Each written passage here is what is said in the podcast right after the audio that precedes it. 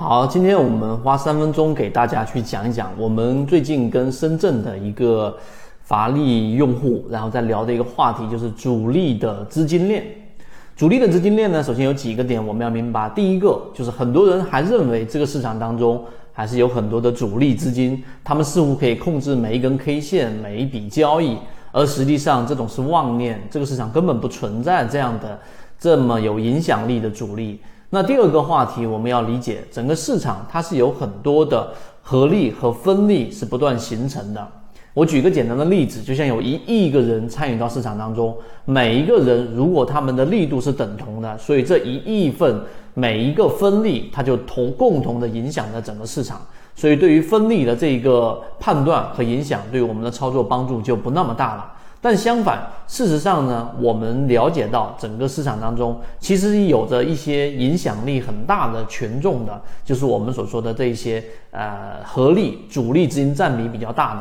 我举一个简单的例子，就像是控盘。我在二零一六年到二零一七年到二零一八年到现在二零一九年即将结束，都重复的给大家去讲过一个模型，就是控盘模型。什么是控盘模型呢？就主力掌握着大部分的筹码。它对于这一只个股的影响力就非常之大，那这种影响力几乎可以把其他的分力忽略不计。那么这种控盘的话，在之前我们说过缠论当中是影响力非常大的缠论，缠中说禅。其实之前操作过的易安股份也是运用着这一种控盘。当，控盘的这个合力让其他的分力几乎都不用考虑的情况之下，我们作为散户，主要要去把握的就是要介入到高控盘的个股里面，即将拉升之前的这一个收集筹码的过程。我在这个完整版视频里面给大家去讲过，庄家它有分为我们原著一百零八内容比较干涩难懂的。圈子完整版泽西禅论是经过整理后，把复杂的禅论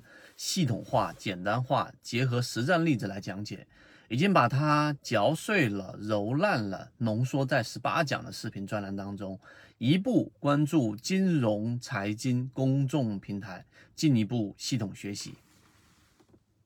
说的这一种长庄，还有一些换庄，甚至有一些游资共识。那么这一些全部都是这一种主力和分力的一种合集，所以在这个这些视频当中，有我们圈子里面的传言说看了二十遍以上，我认为在缠论里面这二十遍以上都还有余，应该再继续的去从实战当中去做总结。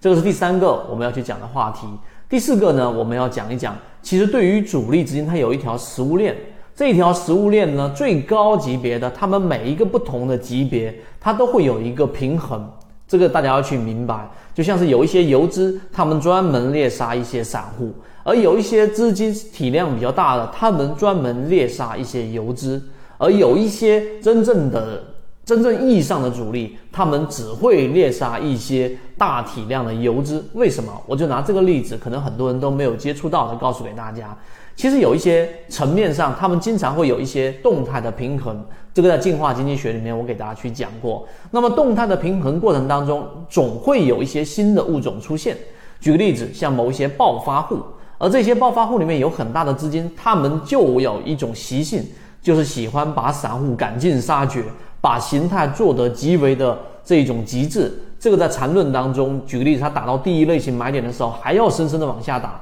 一旦这种新的物种出现，我们可以把它理解为暴发户。那么有一种专门的这一种真正的主力，你可以把它理解为贵族。那么他们就会专门猎杀这些类似暴发户的这种形态上出现很大的破绽的这些游资，一笔就把他们全部收掉。这个在二零零八年的时候，在禅中说禅里面，在禅论当中，我都有给大家提及。那么这种几乎很少出现，并且他们一年到头真正的大主力，他也是出手的次数很少。但是，一旦有这一种机会，他们是绝对不会错过的。所以，这个就是主力不同的食物链当中的不同的层次里面有的一个差异。今天我只是简单的给大家去讲一讲，那更加详尽的，我们会在缠论的课程当中和完整版视频里面给大家呈现。所以，如果你想要看到完整版视频，可以联系管理员老师。好，今天讲那么多，希望对你来说有所帮助，和你一起终身进化。